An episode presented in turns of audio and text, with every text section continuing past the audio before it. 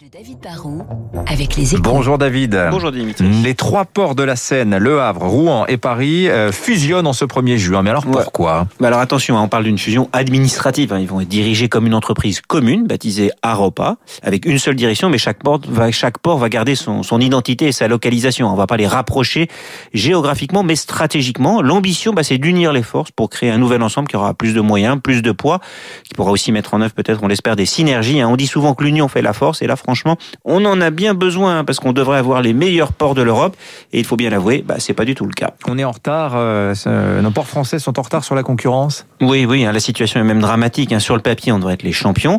On a la plus belle des façades maritimes, des ouvertures euh, sur la Méditerranée, de l'Atlantique, la mer du Nord. On a des fleuves, un réseau routier qui devrait être très complémentaire, car euh, quand un container est débarqué, bah, il n'a fait qu'une partie du voyage.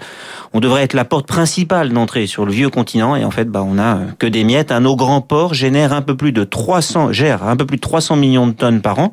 Rotterdam à lui tout seul en fait 470 et Anvers à lui tout seul gère quatre fois plus de containers que Le Havre, Rouen et Paris réunis. Ah.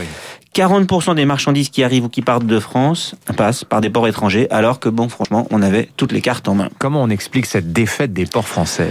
C'est une accumulation de plein de trucs. Hein. C'est un problème d'organisation, de culture, d'image. Nos ports ont longtemps été gérés comme des, des administrations bureaucratiques. Euh, La CGT Docker prend encore trop souvent en otage les quais en faisant bah, comme s'il n'y avait pas de concurrence.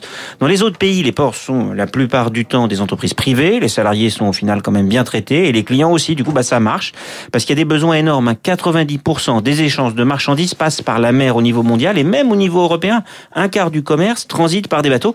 C'est un segment en croissance, hein, 3% par an depuis euh, presque 50 ans et c'est un secteur qui crée des dizaines de milliers d'emplois.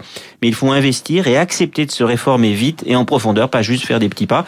Changer la gouvernance des ports de la Seine, c'est bien, c'est nécessaire. Bah, il faut pas que ça soit trop peu, trop tard. hein. Longue vie à Aropa. Merci euh, David Barrault. 8 heures.